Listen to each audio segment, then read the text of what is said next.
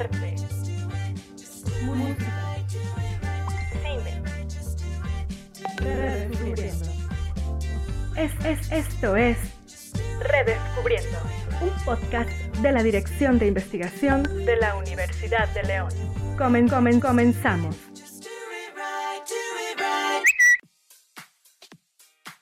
reflexionar sobre este efecto de verdad y tratar de darle una lectura de lo efímero, es decir, es algo pasajero, es algo efímero lo que está en la red social. Eh, tanto los efectos positivos como negativos, porque tampoco podemos satanizar a las redes sociales y decir que todo es malo, ¿no? También tiene sus beneficios, nos ayudan a tener acceso a la información, a comunicarnos de manera más rápida con eh, gente con la que necesitamos o personas con las que necesitamos entrar en contacto. La llegada del Internet hace ya algunos años ayudó a potencializar diversas áreas de nuestra vida en el ámbito educativo, informativo, laboral y de entretenimiento. Y es en este último donde se desarrollaron plataformas que cambiaron la forma de comunicarnos. Nos referimos a las redes sociales las cuales, con el paso del tiempo, han tomado un papel importante en la evolución de la humanidad. Pero, ¿cómo ha sido la aparición de estas plataformas en nuestra vida?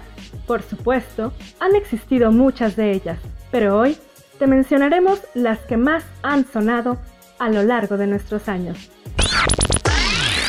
La primera de ellas vio la luz en el año de 1997. Su nombre, Six Degrees la que puede considerarse como la primera red social del mundo. Su función era localizar a otros miembros de la red y crear listas de amigos que se basaban en la teoría de los seis grados de separación, la cual afirmaba que es poder con cualquier otra persona del mundo en tan solo seis pasos. Dicha red desapareció en el año 2001, 1999. Aparece Messenger, creada por Microsoft ¿Cómo olvidar esos zumbidos y la primera forma de chatear con emoticones?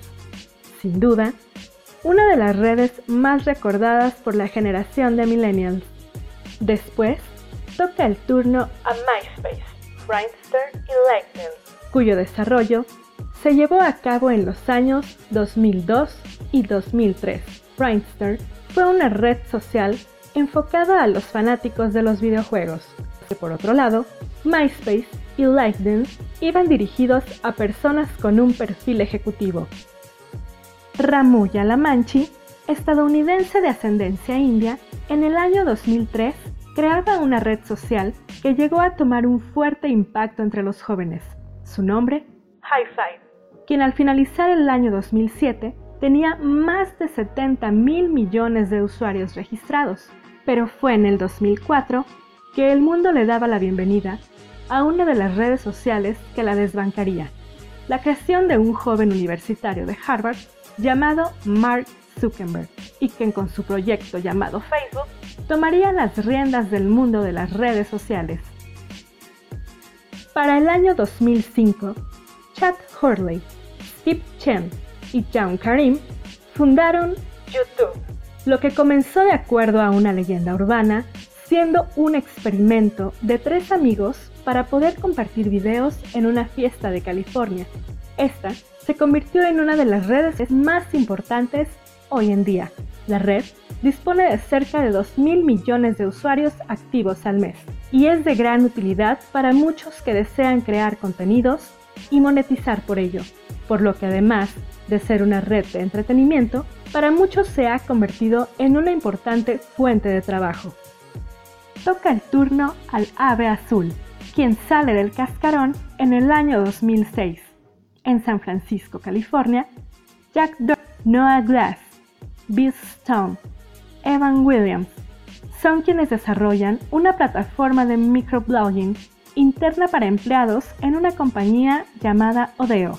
Su primer nombre fue Turf, ya que se parecía al sonido de un pájaro al piar, pero terminaron llamándola Twitter que según sus creadores significa una corta ráfaga de información trascendente, el gorjeo de las aves.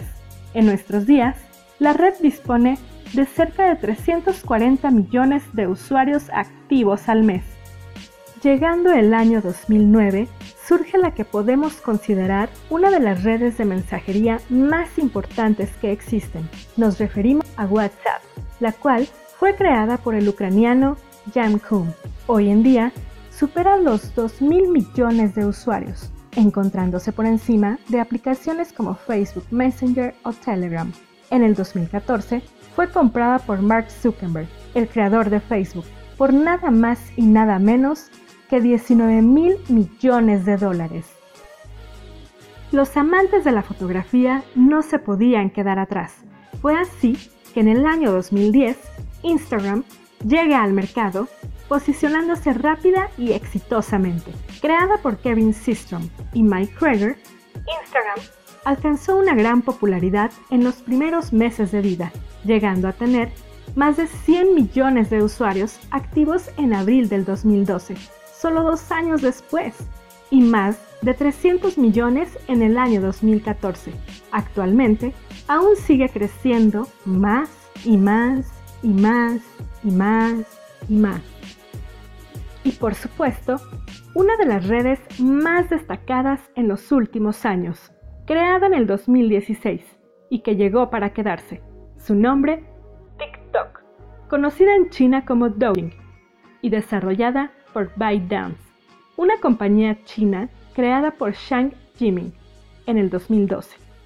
La red muestra una mezcla entre Vine y Snapchat, con la que se puede crear, compartir y descubrir videos muy breves, que van desde los 15 segundos de duración hasta un máximo de un minuto. Videos en los que los jóvenes usuarios pueden hacer prácticamente lo que sea y posteriormente editar con las potentes herramientas con las que cuenta la app. Hola, ¿qué tal? ¿Cómo están? Espero se encuentren muy bien. Mi nombre es Juan Pablo Escalera y les doy la más cordial bienvenida a nuestro primer episodio de Redescubriendo, un podcast de la Dirección de Investigación de la Universidad de León. Y el día de hoy vamos a tratar un tema que es de gran relevancia en nuestros días. Hablaremos sobre esas herramientas que han tomado un gran papel en la sociedad en cuanto a la forma en la que nos comunicamos e interactuamos con los demás. Nos referimos a las redes sociales. Para ello, contaremos con la participación de tres titanes de nuestra universidad, quienes nos compartirán sus experiencias como usuarios de estas redes sociales, por lo que agradezco que nos acompañen el día de hoy la alumna Carolina Caballero, el alumno Agustín Macías, ambos de la licenciatura en comunicación del plantel Paraísos. También de la licenciatura en pedagogía nos acompaña la alumna Dulce Sarabia del plantel Reforma. Además de contar también con la participación de la doctora Mirna Ledesma, directora de investigación y posgrados, y la psicóloga Alejandra Juárez León, docente del plantel Guanajuato, ambas de nuestra casa universitaria, quienes nos darán su punto de vista referente a este tema. Así es que, comenzamos. Actualmente, los seres humanos podemos obtener información requerida a un clic de distancia y en el menor tiempo posible. Podemos disfrutar de contenidos audiovisuales en periodos de tiempo que jamás imaginamos. Ya no es necesario esperar ni mucho menos depender de compañías televisivas. Hoy el usuario consume sus productos cuando guste, quiera y mande. Lo mismo pasa con las noticias. Ya no es indispensable esperar a que el periódico se publique al día siguiente para enterarnos del acontecer social.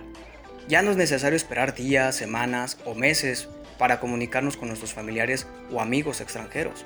Ahora todo está a un clic. No podemos negar que las redes sociales han generado una revolución en el panorama social, facilitando la interacción humana bajo una comunicación inmediata, han generado nuevas formas y contenidos de entretenimiento, han establecido una nueva forma de interacción con la información, poniendo a esta al alcance de todos. Ciencia, cultura, arte, cine, deportes, música, moda, conocimiento, todo, absolutamente todo está a un clic de distancia. En este acercamiento a los flujos informativos, como los denomina el sociólogo Manuel Castells, el tiempo juega un papel primordial, pues ahora los seres humanos reflejan una adicción a consumir contenido digital en el menor tiempo posible, lo que conlleva que los usuarios, en un afán de exigencia, obtengan lo más que se pueda en el menor de los tiempos. Como consecuencia, tenemos a un hombre envuelto en una sociedad del consumo, desde luego consumista de todo aquello que en un principio le parecía utópico. Ya lo argumentaba el maestro Sigmund Bauman. Los contemporáneos viven en una sociedad impregnada por la modernidad líquida, en donde impera el individualismo y una forma de vida cambiante y efímera. Todo lo que tenemos como sociedad es cambiante y con fecha de caducidad.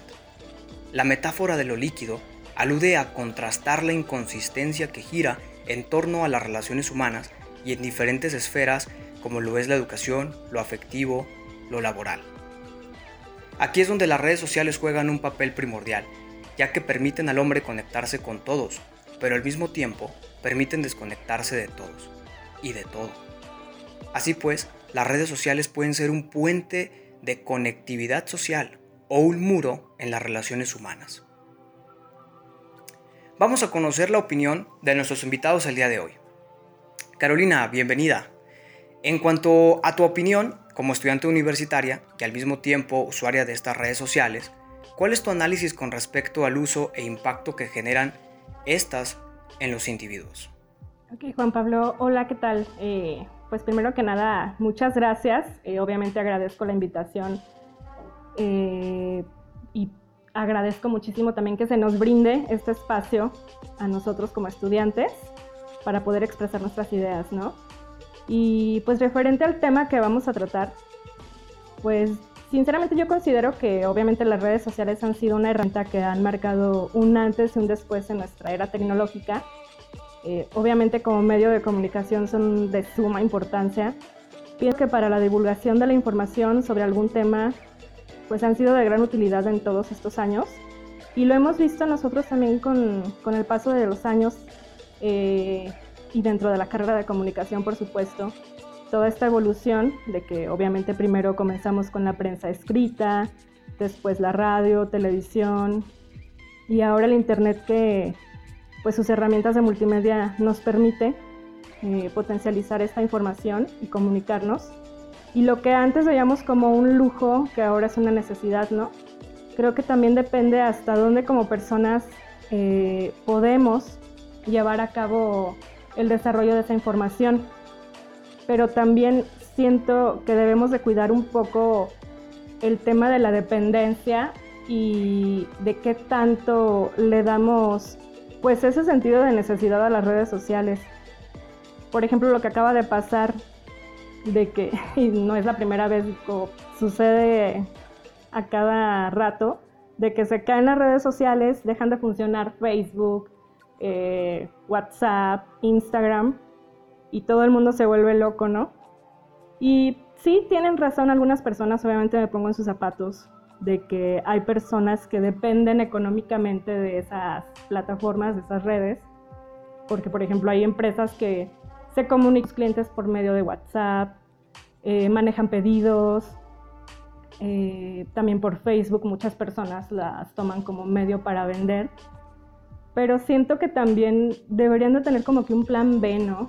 Eh, obviamente no empezamos los negocios con redes sociales, entonces nos hemos hecho a ellas, pero siento que ya cuando se presentan como una dependencia en nuestra vida, creo que ahí empieza el problema, ¿no?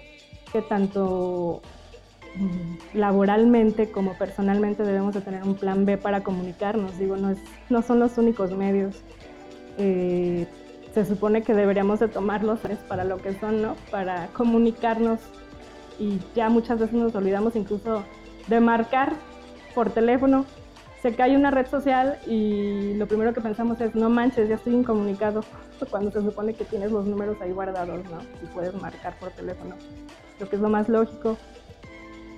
Eh, obviamente también pienso que, pues, lo mismo, tener plan B y no, no caer en dependencia con ellos. Siempre yo, por ejemplo, que utilizo las redes sociales, pues no me considero yo una persona que, que les dé mucho, mucha importancia en mi vida en cuestión anímica, ¿no? Eh, no muy en serio los likes, por ejemplo. Si publico una fotografía, creo que lo hago normalmente como con semanas de diferencia Creo que tampoco soy muy aprensiva en cuestiones de likes. Si subo una foto no me molesta o, me entristece el hecho de que nadie le dé like. o nada más tener como dos o tres. Entonces creo que como personas debemos de saber que no, no valemos likes y que nuestra vida no, no depende de apariencias tanto, ¿no? Creo que existen cosas más importantes por las cuales eh, nos debemos de preocupar y como herramienta de entretenimiento, pues no, tampoco me afecta mucho. Creo que a mí lo personal lo que me gusta mucho es la música. Así que, por ejemplo, si se cae Facebook, WhatsApp, Messenger, lo que sea, no, no siento que me afecte tanto en cuestión de entretenimiento, de que me aburra porque no tengo que hacer. Creo que siempre hay que buscar algo que, que hacer en nuestra vida y si en cuestión de entretenimiento las redes abarcan todo, pues creo que también hay otras, otras alternativas, ¿no? Salir a hacer ejercicio, eh, también es un poco más importante. Convivir con la gente, porque creo que también ya nos hemos olvidado mucho de eso hacían muchas bromas referente a eso en Facebook, de que se cae Facebook y gracias a eso ya conocí a los miembros de mi familia en mi casa, ¿no? Porque de hecho ni siquiera platicamos ya con las personas más que por WhatsApp. Entonces, no las quiero tampoco satanizar, obviamente no se trata de eso. Creo que vivimos en una era tecnológica y se trata también de reconocer que gracias a eso se han movido masas, ¿no? En Facebook, en Twitter, en otras plataformas. Gracias a eso se han movido masas, se ha movido información. También razonar un poco sobre nuestro sentido crítico de que en Facebook también luego se publican muchas noticias falsas. Entonces, tener un sentido crítico de qué absorber y qué no en cuestión de, de información, ¿no?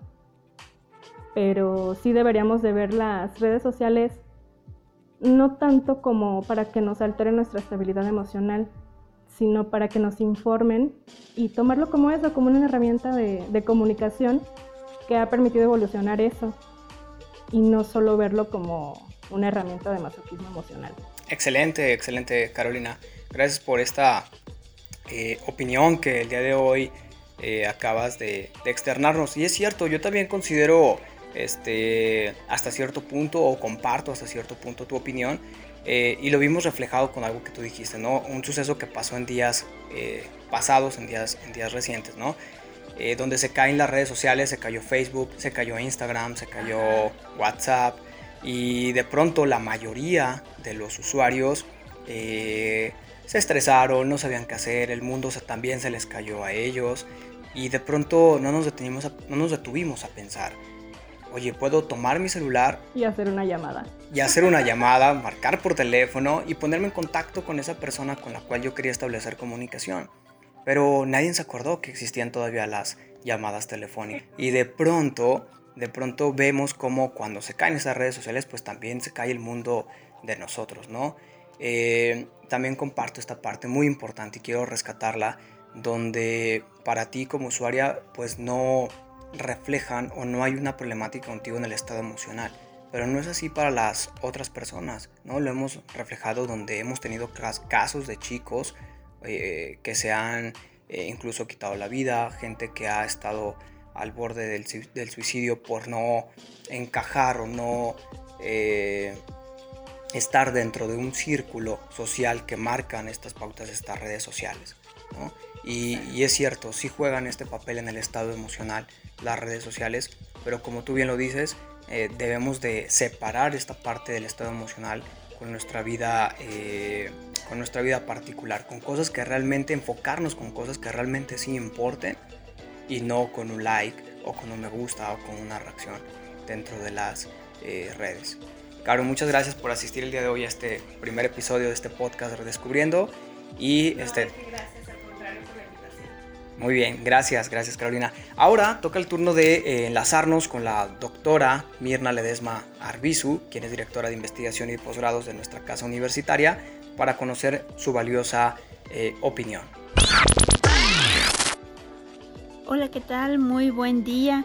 Pues muchísimas gracias por darme la oportunidad de compartir con todos los estudiantes de la Universidad de León por este medio y aprovecho eh, esta oportunidad pues para felicitarlos por su proyecto sobre redescubriendo a partir de la investigación y la ciencia. Me parece fantástico que tengan este proyecto, así que les deseo el mayor de los éxitos. Muchísimas gracias por eh, pensar en mí para poder compartir en este tema que es sobre las redes sociales.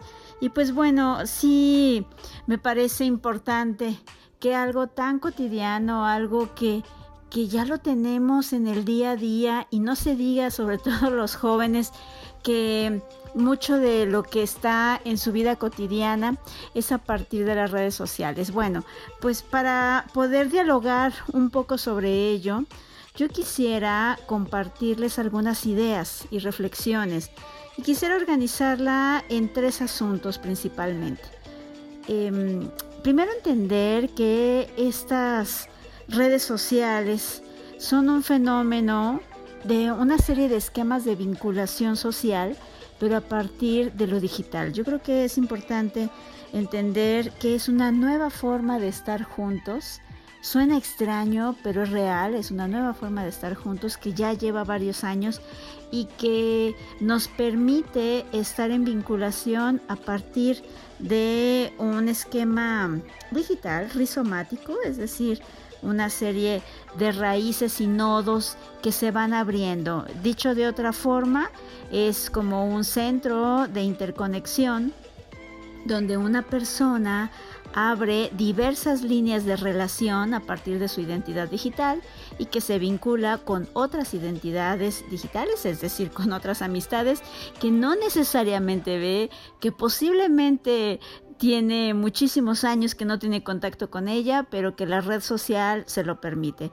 Y que bueno, eh, e, estas nuevas modalidades mm, ofrecen como una condición donde damos a conocer lo que nos pasa todos los días.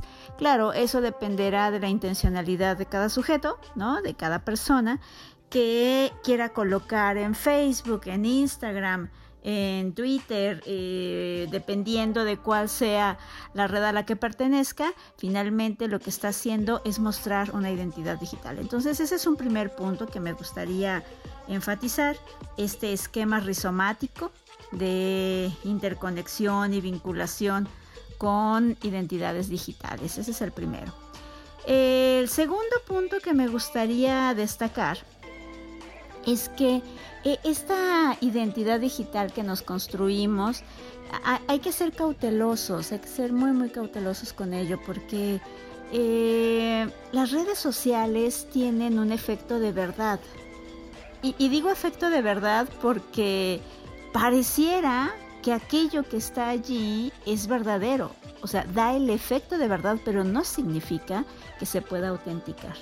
Em, lo que pretendo decir es que cada uno de nosotros, al construirnos en una identidad digital, tomamos decisiones de qué es lo que queremos mostrar. Incluso habrá eh, todos estos perfiles que son falsos y que es una situación muy delicada y que todos eh, jóvenes y no tan jóvenes debemos de tener en cuenta porque formar parte de este esquema rizomático pues implica ver y ser vistos. Y muchos de los perfiles pueden ser falsos, pueden estar también matizados por eh, el anonimato, eh, puede haber duplicación o triplicación de perfiles, puede haber eh, intrusos en estas redes. Entonces yo creo que este tema de las identidades digitales y cómo nos mostramos, ¿no? Entre comillas, nos mostramos en este escaparate digital, yo creo que es algo que tenemos que pensar.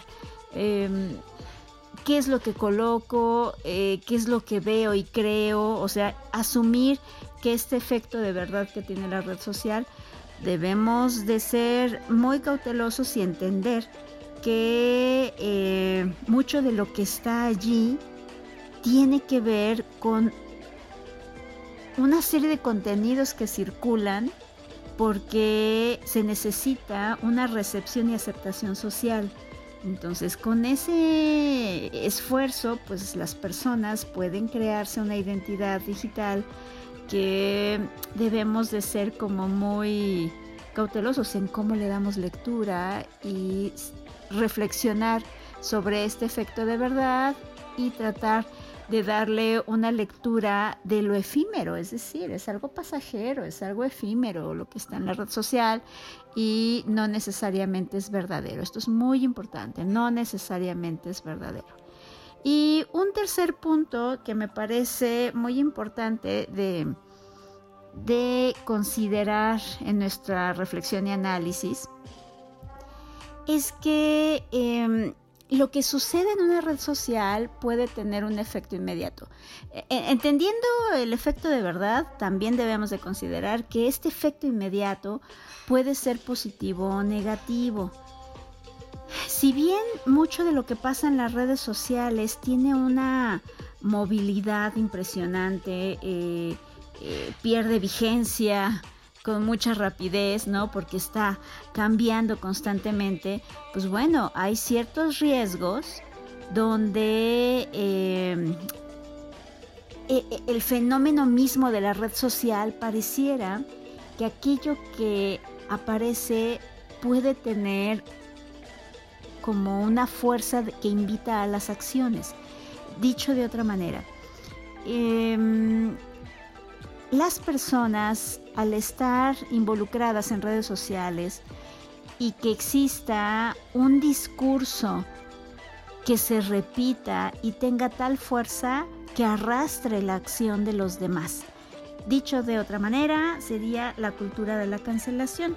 Entonces de pronto hay uno, dos o tres perfiles que, bueno, empiezan a sumarse en un grupo que toma fuerza y de pronto asumen una posición que invalida, descalifica o desprecia.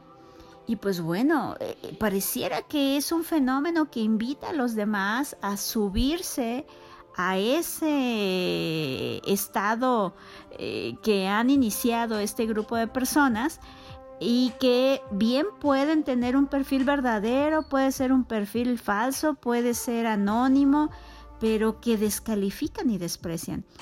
¿Qué pueden descalificar y despreciar? Bueno, pues puede ser una persona, puede ser una institución, incluso pueden ser personas que ya ni siquiera están vivas. Y entonces se descalifica algo y de pronto lo cancelan. De tal manera que pareciera que la red social tiene una fuerza en la que eh, personajes de la historia, personajes de la vida del espectáculo, personajes de la vida política, de la vida académica, de pronto son cancelados por algún nuevo discurso que les suprime. Esto es delicado en el sentido de que eh, eh, este, esta consecuencia que se da en los grupos a partir de las redes sociales, pues bueno, eh, lo que puede llegar a suceder con esta cultura de la cancelación es que si haya en la vida, o sea, si lo trasladamos a la vida real, pues una afectación en esa persona, si está viva, en esa figura pública o en esa institución. Sí puede haber un efecto de opinión pública sobre ellos. Y también es importante entender que, eh, o a mí me lo parece, que es necesario, es necesario tratar de contextualizar, porque eh, a esto, bueno, se le llamaba, eh, este, Mills le llamaba la imaginación sociológica, eh, cómo es que se sitúa un evento y se contextualiza. De pronto, esto de la cultura de la cancelación que se da por medio de redes sociales puede llegar a estar matizado por una fuerte descontextualización, o sea, no se pueden entender los fenómenos de la misma manera. Se descalifica el día de hoy, no sé, por ejemplo, un disco. Mm, eh, cuando descalificaron este disco de Molotov por la portada de algo que sucedió hace más de 20 años y que habría de contextualizarse y tratar de pensarlo en un momento histórico o en otro o la descalificación que hubo sobre Michel Foucault acerca de sus prácticas y sus textos. Eh, un personaje, un académico, uno de los grandes filósofos y que bueno, hubo toda una cultura de cancelación a partir de una serie de eh, elementos lamentables y desafortunados que se descubrieron acerca de su vida personal. Entonces yo creo que sí es importante tratar de, eh, en la reflexión, tratar de identificar el momento sociohistórico en el que se dieron ciertos eventos y el momento sociohistórico en el que está sucediendo la cancelación por medio de redes sociales. Perdón. Yo creo que valdría la pena repensar un poco cómo es que se lleva a cabo.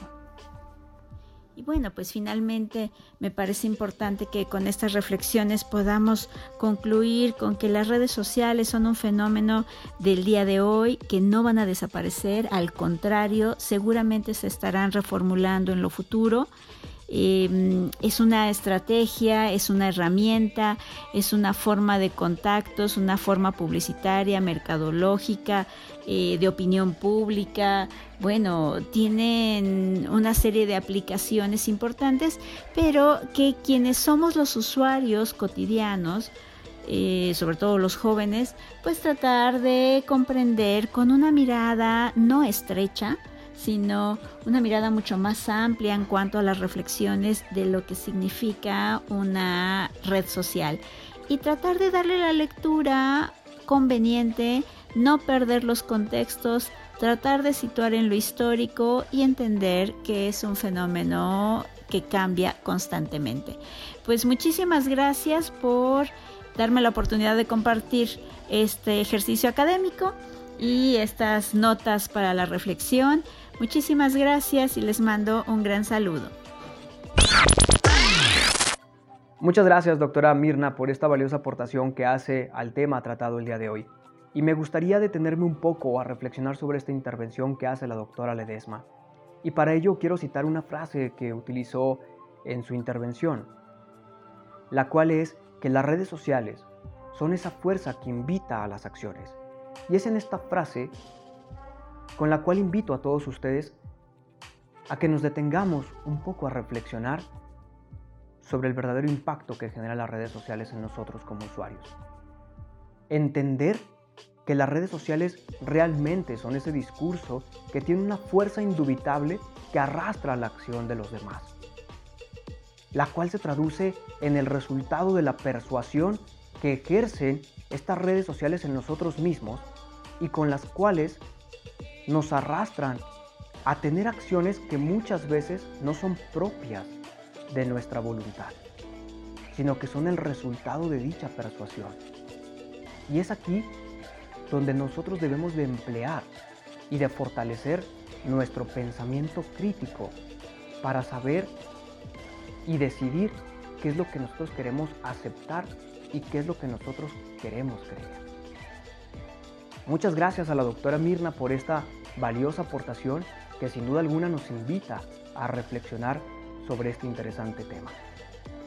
Ahora vamos a conversar con una de nuestras siguientes invitadas.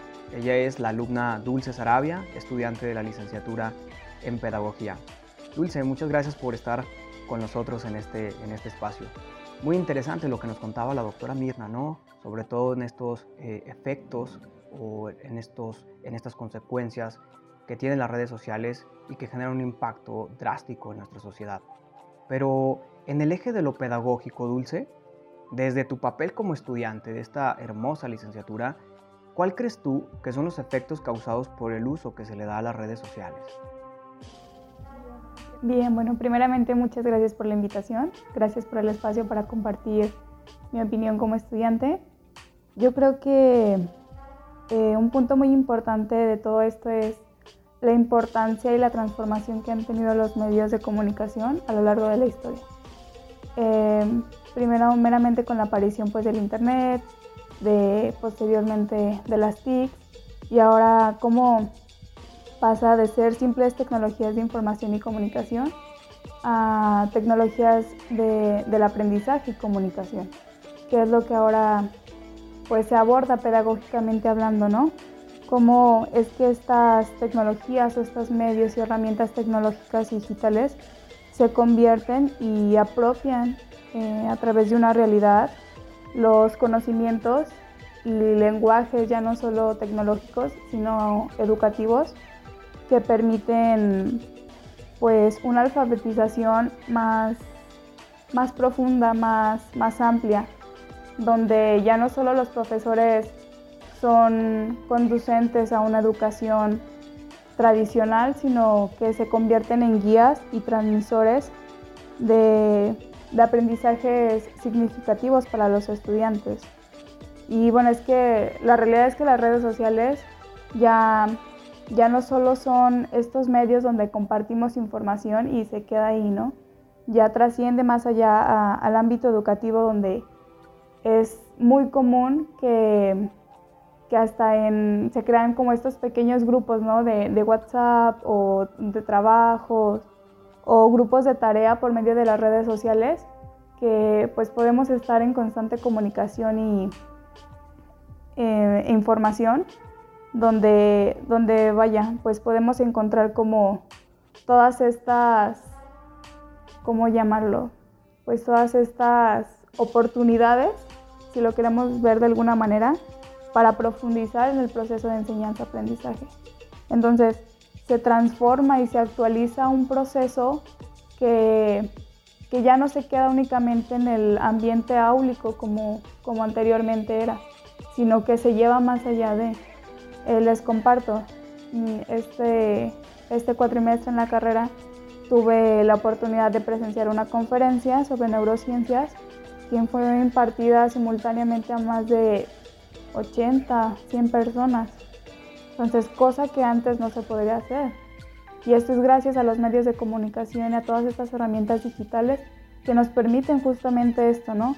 Eh, abordar temas, eh, profundizar más, adquirir información a través de otros medios que van más allá de, de simplemente estar con el docente y el discente en este proceso formativo pues tradicional, ¿no? Y llevar eh, pues un, un aprendizaje que, que, realmente trascienda, que es lo que se busca pedagógicamente hablando o desde mi punto de vista, creo que que como futura pedagoga es lo que pretendo, ¿no? Que, que los aprendizajes vayan más allá de que, que no solo se generen estas, estos conocimientos en meras, pues sí, en meras como babajes culturales, por así decirlo, sino que se crean competencias donde los alumnos estén preparados para, enfrentar los retos no solo cognitivos, sino que eh, la sociedad te impone. Y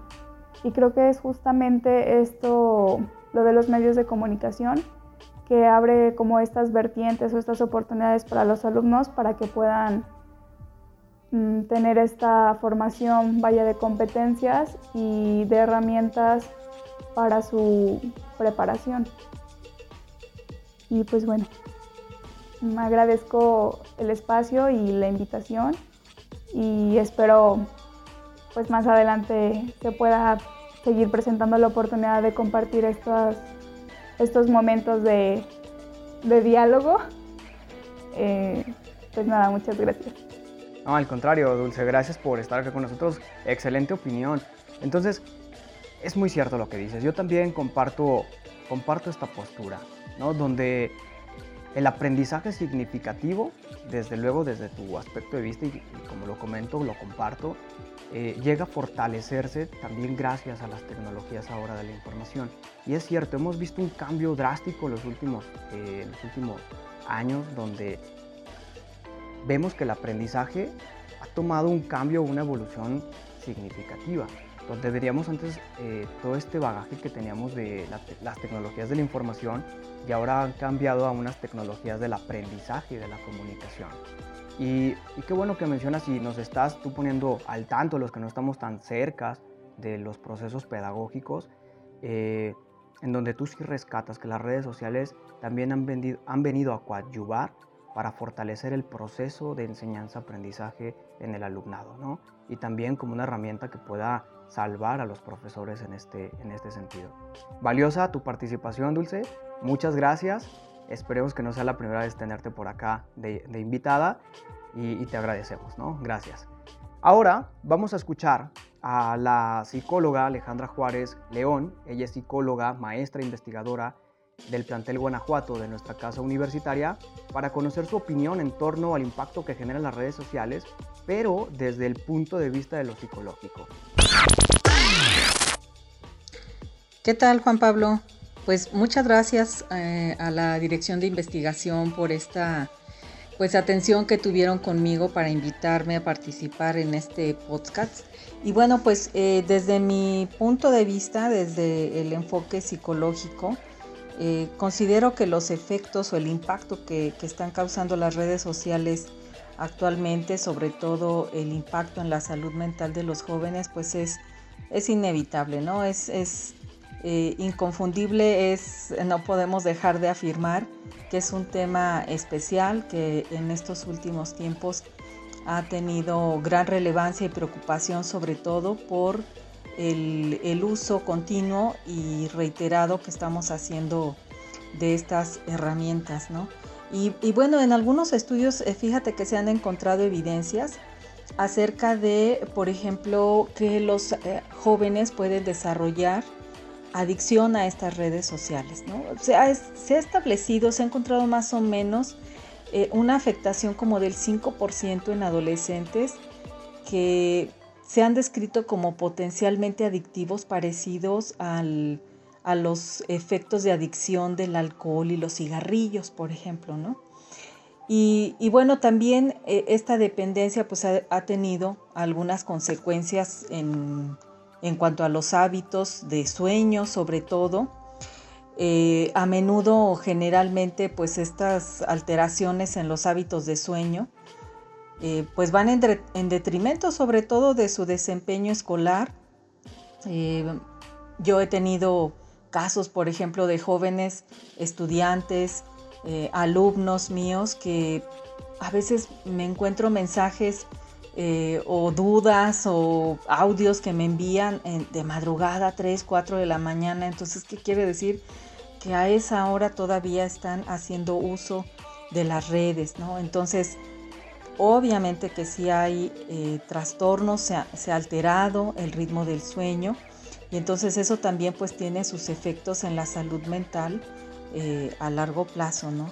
Otro aspecto también que se ha logrado eh, conocer e identificar en cuanto a la adicción a las redes es como una comprobación compulsiva que los jóvenes sienten y que se ha definido como un impulso para verificar mensajes y mantenerse actualizado.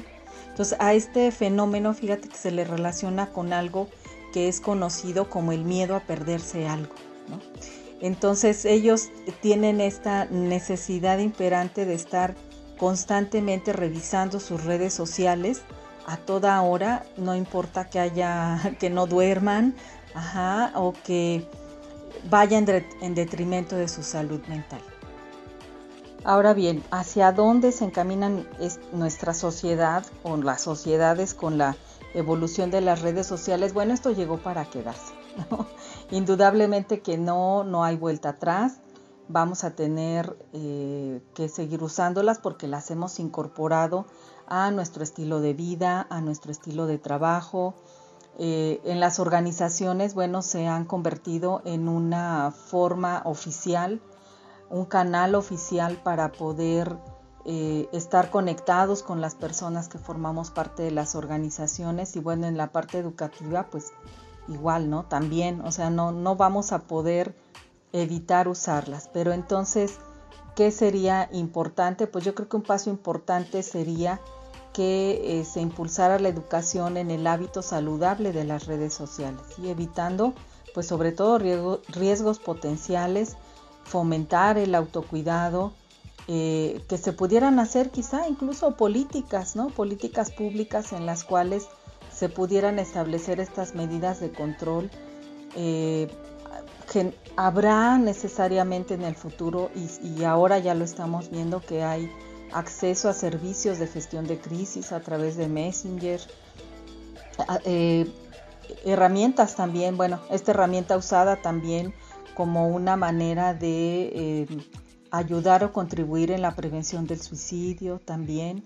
Eh, Facebook pues está haciendo algunas medidas para ayudar a, los usuarios, para encontrar grupos de apoyo, para fomentar eh, de alguna manera la, la, comunicación directa entre amigos, sobre todo cercanos o familiares cercanos, pero yo creo que no vamos a evitar, ya es algo que llegó para quedarse y, bueno, pues crear oportunidades de ayuda entre sí, obtener apoyo y, te digo, bueno, pues como que cuidar esos, estos aspectos legales y de salud mental que pudiéramos propiciar entre todos y también, claro, a través del, del autocuidado. Bueno, pues eh, mira, yo considero que, que, como todo, ¿no? O sea, sí hay eh, algunas recomendaciones que podemos utilizar para hacer un uso adecuado de las redes sociales, pues como todas las herramientas que, utilizamos, ¿verdad? O sea, tendremos que aprender a convivir con ellas y también a considerar eh, tanto los efectos positivos como negativos, porque tampoco podemos satanizar a las redes sociales y decir que todo es malo, ¿no? También tiene sus beneficios, nos ayudan a tener acceso a la información, a comunicarnos de manera más rápida con eh, gente con la que necesitamos o personas con las que necesitamos entrar en contacto, pero sí sería importante pues considerar el reducir el tiempo de uso de redes sociales, eh, de objetos tecnológicos también. Ahora incluso eh, sabemos que hay algo, un concepto que surge a partir de la pandemia que se llama la fatiga pandémica y que uno de ellos es el, cansancio visual por estar frente a pantallas, a estos dispositivos, porque estamos en la computadora todo el día, en clases, eh, haciendo tareas, etcétera. Apagamos la computadora, pero luego seguimos con el celular, ¿no? que sigue siendo un dispositivo con pantalla. Entonces causa cansancio a la vista, por eso sería importante considerar una reducción en el tiempo de uso de redes sociales pensando en ese efecto eh, potencialmente pues dañino como es en, la agudeza visual, ¿no? También podemos definir en nuestros espacios en casa esos espacios que van a estar libres de aparatos electrónicos, ¿no? Es bueno también tomar distancia entre ellos, una mm, forma muy saludable de, no estar cerca de ellos es de verdad evitar en la noche cuando ya nos vamos a pues a preparar para dormirnos, que los dispositivos no estén en el mismo espacio donde nosotros dormimos, ¿no? Mantenerlos fuera de nosotros, si se puede apagarlos, de preferencia apagar el wifi y dejar obviamente los celulares fuera de, nuestra habitación para que pues no sea una tentación y además evitar esto que, te mencionaba hace rato, ¿no? En, en, cuanto a los trastornos del sueño, que es un efecto que es negativo y nocivo para la salud. Entonces, eh, trabajar mucho y hablar también acerca de las consecuencias que, que podemos tener con el uso de las redes. Te digo, trabajar mucho con la autorregulación, poder equilibrar actividades online con actividades offline. Y pues educarnos también respecto de los riesgos asociados al uso de las redes sociales, ser como muy consistentes con las consecuencias que podemos tener con el mal uso y pues estar alertas ¿no? ante cualquier variación significativa en el comportamiento tanto físico, cognitivo, emocional y social que podamos tener. Agradecemos la valiosa participación de la psicóloga Alejandra Juárez León eh, maestra investigadora del plantel Guanajuato. Ahora conoceremos eh, la opinión del siguiente de nuestros invitados el día de hoy. Él es el alumno Agustín Macías, estudiante de la licenciatura en comunicación, a quien le damos la más cordial bienvenida. Gus, muchas gracias por estar con nosotros. Hola Juan Pablo, no, más que nada gracias a ustedes por, por invitación. Sí, creo que es una oportunidad muy, muy buena para nosotros como jóvenes ir hablando un poco sobre lo que experimentamos y conocemos acerca de nuestra carrera y sobre estos temas. muchas gracias por estar con nosotros. Interesante la participación de la psicóloga Alejandra Juárez, eh, donde nos platica acerca del impacto que tienen las redes sociales en el aspecto, en el papel psicológico. Hemos escuchado eh, que ella hablaba de incluso ya de, de comparar el uso de las redes sociales con una adicción como lo es la adicción al tabaco, como la es la adicción al alcoholismo, incluso ver también cómo las redes sociales están afectando psicológicamente a los individuos en el sentido eh, que llegan a afectar incluso eh, las relaciones interpersonales o, afectar estos vínculos interpersonales, afectivos o significativos de los individuos en sociedad. Eh, en cuanto a esto, te, comento, Gus, ¿cuál es tu opinión sobre el impacto que genera el uso de las redes sociales en los jóvenes universitarios? Sí, bueno, este, yo creo desde, obviamente desde una experiencia muy propia y sobre algunos temas que vemos en toda la carrera, que existen estas ciberculturas, ¿no?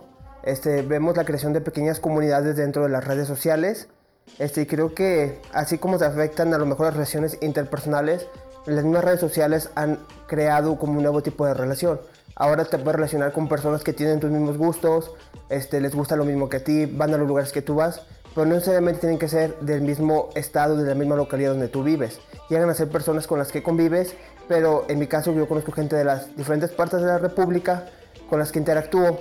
Claro existe cierto miedo, siempre existe ese cierto miedo de decir si son realmente personas, pero como sabemos ha habido casos donde estas personas pues no son ellas y se pasan por, otra, por otras identidades y esto a veces crea este, ciertos conflictos. Pero creo yo sí se llegan a crear ciertas relaciones este, no afectivas como tal, pero sí significativas. Porque de alguna u otra forma dices, ah, este, yo conozco a tal persona de tal estado. Y como que creas ese cierto vínculo con la persona. Este, también creo que las redes sociales se han hecho un gran espacio de diversidad. Ahora hasta las mismas redes te ponen etiquetas de qué quieres ver. Ya son muy personalizables a tus gustos. Ya no solamente es como adentrarte y pues a ver qué veo no. La red social, los algoritmos que usa, te la adapta a ti, a tus gustos y a, lo, que vas buscando dentro de otras redes sociales. De alguna u otra manera se van vinculando una por una. También es cierto que algunas redes sociales este, parten ya del mismo creador, al, ser adquiridas por ellos. Pero de todas formas sigue siendo interesante cómo el mismo algoritmo pues sí lee hasta cierto punto tu personalidad dentro de esa red social y crea o te da espacios o te dice, ah, esto te lo recomendamos a ti porque viste esto. Y creo que también es una cosa muy, muy interesante a, partir de eso, pues también existe cierto desarrollo este, de la persona, ¿no? No como tal, pero podemos ver que se desarrolla a lo mejor su gusto o puede ahí este, en esa red social compartir su trabajo. Este, en mi caso, pues yo a veces ahí comparto lo que hago en la carrera, como este, partes de un cortometraje, partes de radio, partes de lo que voy creando, voy haciendo este, en diseño publicitario. Entonces también creo que es un espacio de desarrollo porque recibe cierta crítica. Oye, este, me gustó tu diseño, pero creo que le puedes mejorar esto. Entonces también es el enfoque que tú le habías dando a esta red social. Porque más que este, esto también siguen siendo fundamentalmente entretenimiento. Que a veces en esta sociedad tan complicada pues es, es agradable encontrarte un meme, encontrarte este, algo de lo que a ti te gusta, de a ti te apasiona y puedes disfrutarlo. Y creo yo, sobre todo es eso, ¿no? La creación de, de una comunidad virtual. Este, en mi caso yo estoy fácilmente en unas 5. Yo uso alrededor de unas 6, 7, 8 redes sociales, este, pues diferentes motivos. Entonces yo he experimentado mucho de crear vínculos, de crear comunidades, en donde a veces nos ponemos de acuerdo hasta cierta hora para compartir una película. Y puedo repetir, o sea, es gente que no veo diario, ni siquiera conozco en persona, pero que de alguna manera ya cree ese, vínculo afectivo con ellas mediante esta red social. Y pues eso es, es eh, lo que yo podía resaltar y que veamos que pues, realmente las redes sociales están creando una evolución, están creando una forma de comunicarte y que ahora gracias a ellas lo que antes era difícil o era complicado que te enteraras o tardabas meses, días, años, etcétera de tiempo en poder encontrar información, ahora pasa algo y a los 5 segundos que pasó el evento ya tú sabes qué pasó. Entonces vemos que tiene un alcance muy, muy grande y que eso también nos hace estar de alguna manera conectados con el mundo. Muy valioso escuchar tu punto de vista, Gus. Eh, creo que hay una comunión en tu opinión con la opinión de la psicóloga Alejandra Juárez en este aspecto donde ambos mencionan que no hay que satanizar a las, a las redes sociales, sino comprender que las redes sociales pues llegaron para quedarse, ¿no? Y que debemos de darle pues un uso adecuado. La psicóloga hablaba de una, auto, de una autorregulación o de un autocontrol que debemos de tener con el uso que le damos a las redes sociales y tú en tu eh, opinión pues también recargas esta parte donde las redes sociales en lugar de satanizarlas debemos de ver cuál es la parte benéfica de estas mismas. Tú hablabas de, algo muy eh, muy interesante, donde rescatas la parte de la comunicación eh, entre los individuos, esta comunicación que antes de la llegada de las redes sociales era demasiado tardía o se demoraba mucho en tener un vínculo eh, comunicacional con las personas. antes tardabas días, meses, años en tener comunicación quizás con un amigo, con un familiar que vivía o que radicaba en el extranjero. Y hoy gracias a las redes sociales eso que en un principio parecía utópico, tú bien lo decías, pues hoy es una realidad, ¿no? Tenemos esta comunicación eh, afectiva y efectiva a la velocidad de la luz, lo tenemos a un clic de distancia, lo mencionaba yo al inicio de, de este podcast.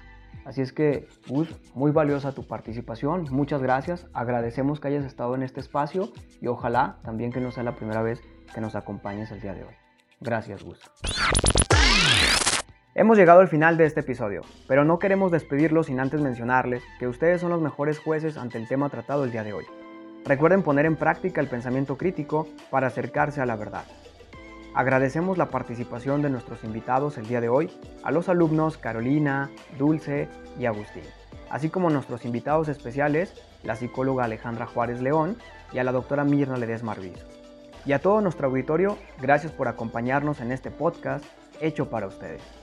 No olviden seguirnos en nuestras redes sociales, en Facebook como Dirección de Investigación, en Instagram como arroba Dirección de Investigación UDL y también recuerden darle seguir a este podcast para que les llegue la notificación cada vez que subamos un nuevo episodio. Nos despedimos con la siguiente frase de Gottfried Bogart. En el pasado eras lo que tenías, ahora eres lo que compartes. Hasta la próxima.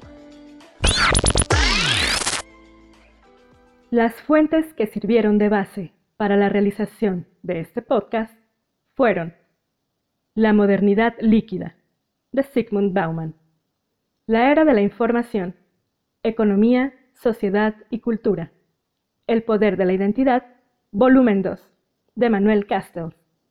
Esto fue Redescubriendo, un podcast de la Dirección de Investigación de la Universidad de León. Guión realizado por Caro Caballero. Edición y mezcla de sonido, Agustín Macías. Dirección creativa, Juan Pablo Escalera. Ciencia. Arte. Música. Cine. Redescubriendo. Es, es, esto es Redescubriendo, un podcast de la Dirección de Investigación de la Universidad de León.